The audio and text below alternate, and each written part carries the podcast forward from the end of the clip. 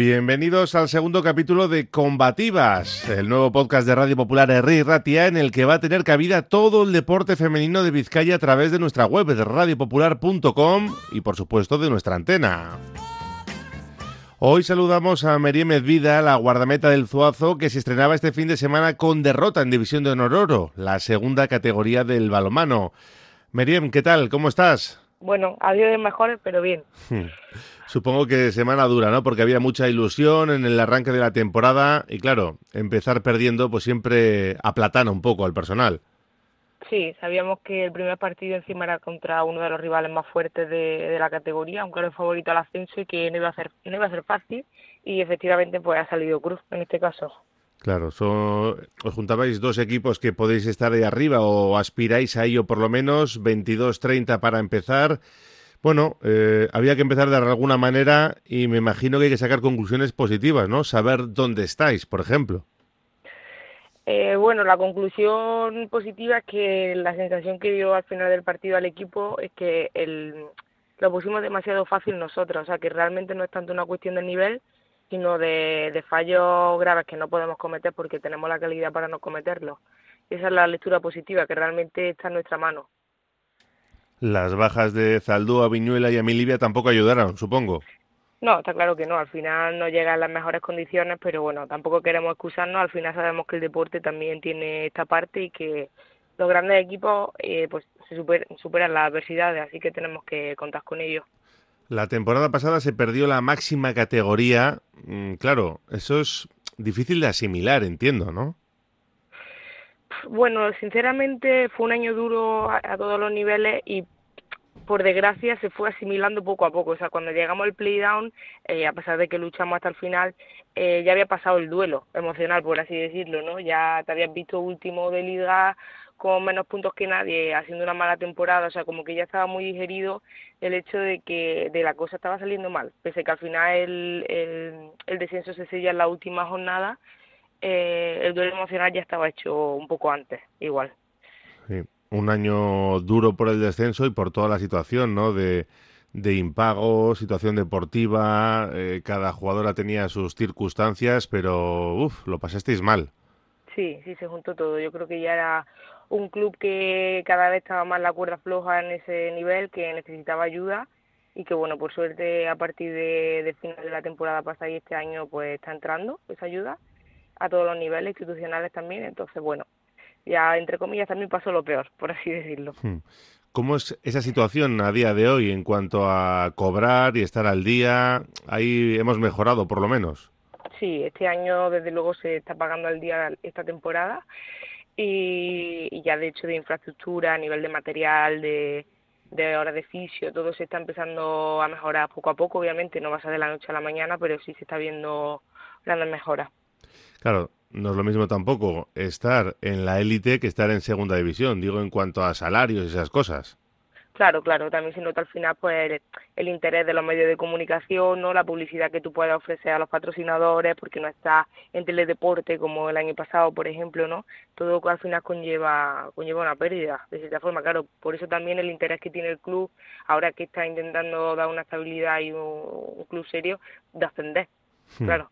Claro, es, eh, es lógico, es uno de los es el objetivo, ¿no? Que me imagino que os marcáis, no sé si para este año ya, pero por lo menos intentar a, a, corto plazo, porque lo de estar en segunda división, pues hombre, eh, aquí sí que tratamos, ¿no? De, cuidar a todos nuestros equipos, pero al final lo que se ve es la élite, ¿no? Y donde se, se miran los niños es en la élite.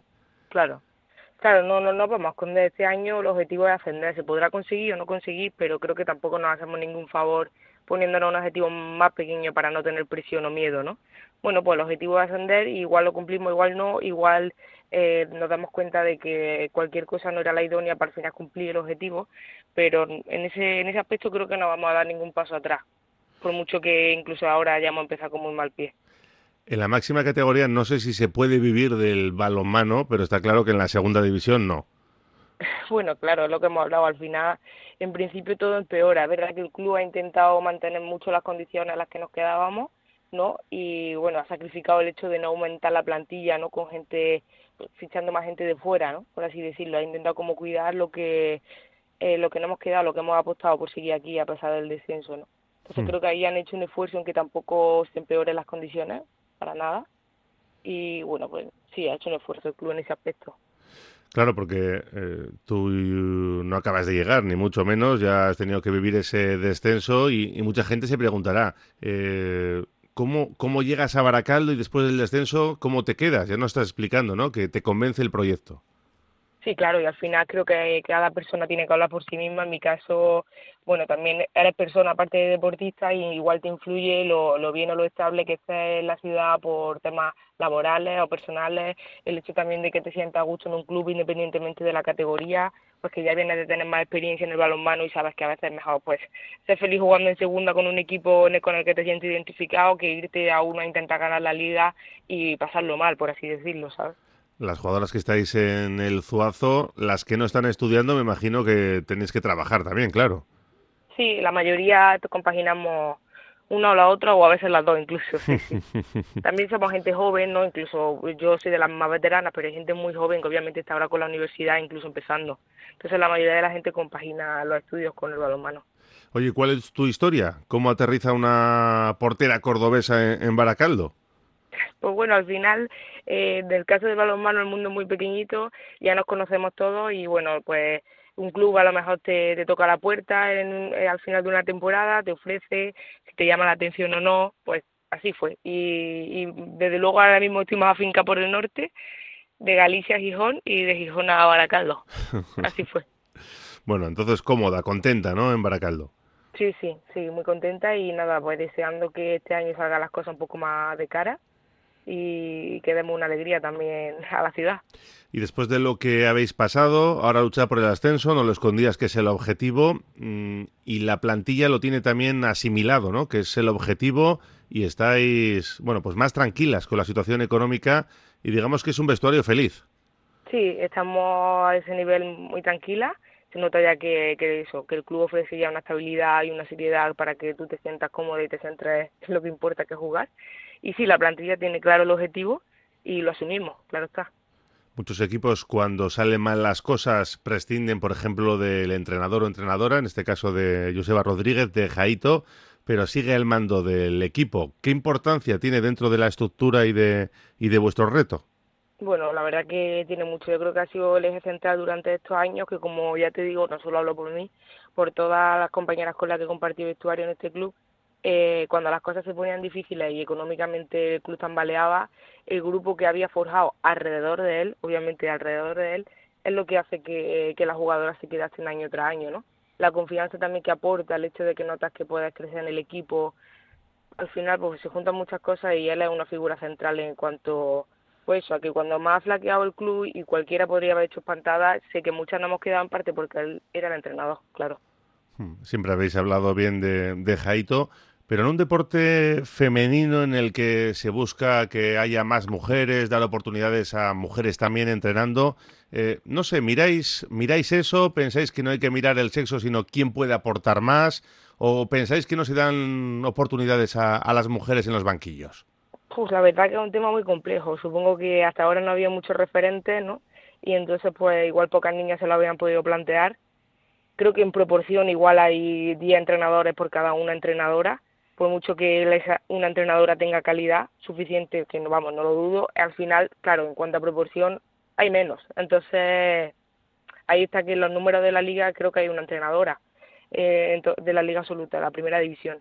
Entonces, claro, sí que se nota todavía que, nos queda ahí recorrido a las mujeres, que igual necesitamos más oportunidades. Me consta que desde la federación intentan poner facilidades pues, con el hecho de que el curso nacional para mujeres pues tenga un tipo de ayuda de beca.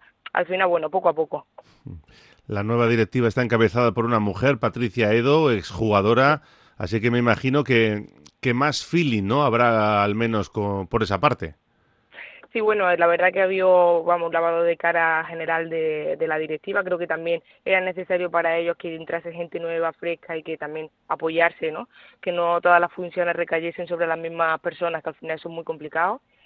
Y bueno, nosotras encantadas, obviamente, porque haya figura femenina al mando, por supuesto que sí, claro. Al final creo que ya entienden un poco los equipos femeninos, puede ser que más. ha entrado al vestuario, imagino, y, y, ¿qué, os, qué os vende? ¿Qué, qué discurso os lanza? Eh, bueno, pues de momento eso, la directiva se ha presentado, creo que entre unas cosas y otras no ha quedado muy claro también eh, vía entrenador, ¿no? Cuál es el objetivo del club este año, cómo se ha diseñado la plantilla para ascender, eh, que podemos estar tranquilas a nivel de lo que económicamente siempre se ha sufrido en este club, ¿no? Que están trabajando para todas nuestras mejoras, que están abiertos a escuchar todas nuestras necesidades por, para ayudarnos mutuamente. Bueno, muy bien, una comunicación bidireccional buena.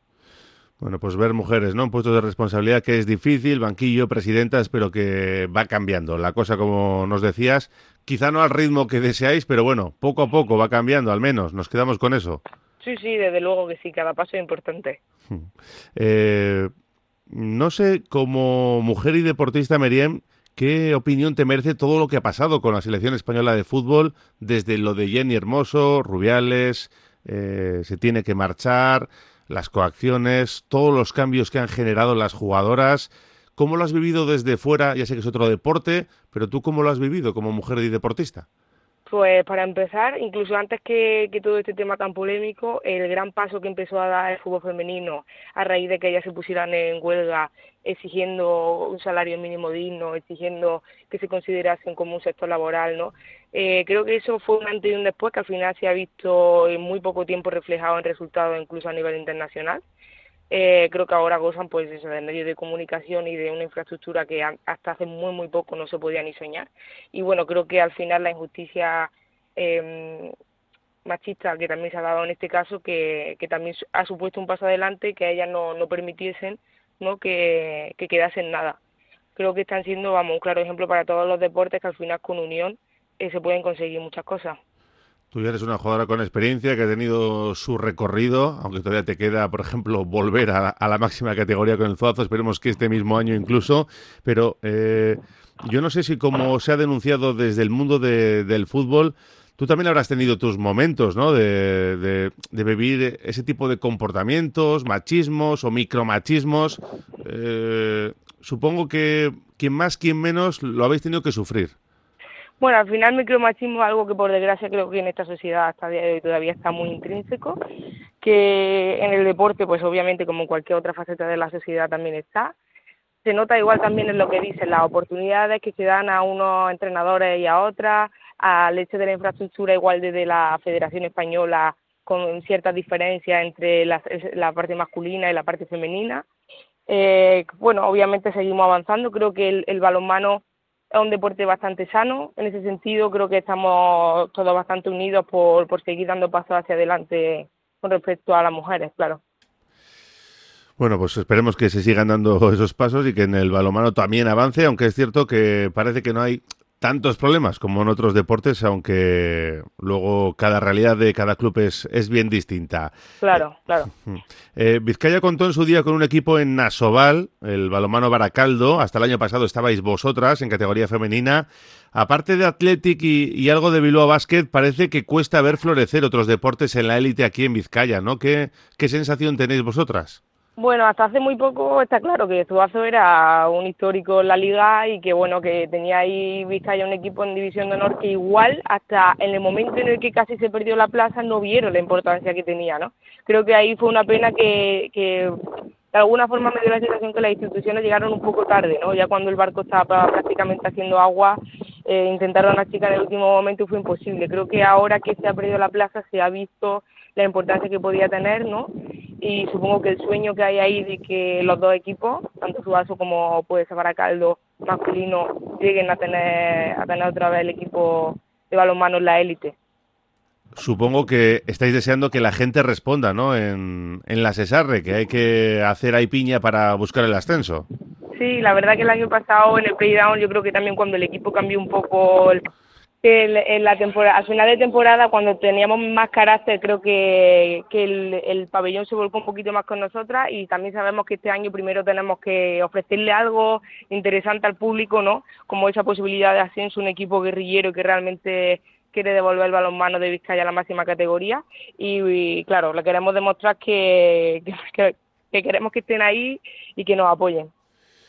Pues Meriem Medvida, gracias por protagonizar este segundo capítulo de Combativas, el podcast de Radio Popular dedicado a todo el deporte femenino de Vizcaya y por supuesto os deseamos mucha suerte durante la temporada, seguro que tenemos tiempo de, de ir hablando. Es que ricasco, gracias. Muchas gracias a vosotros por el apoyo. Agur. Agur.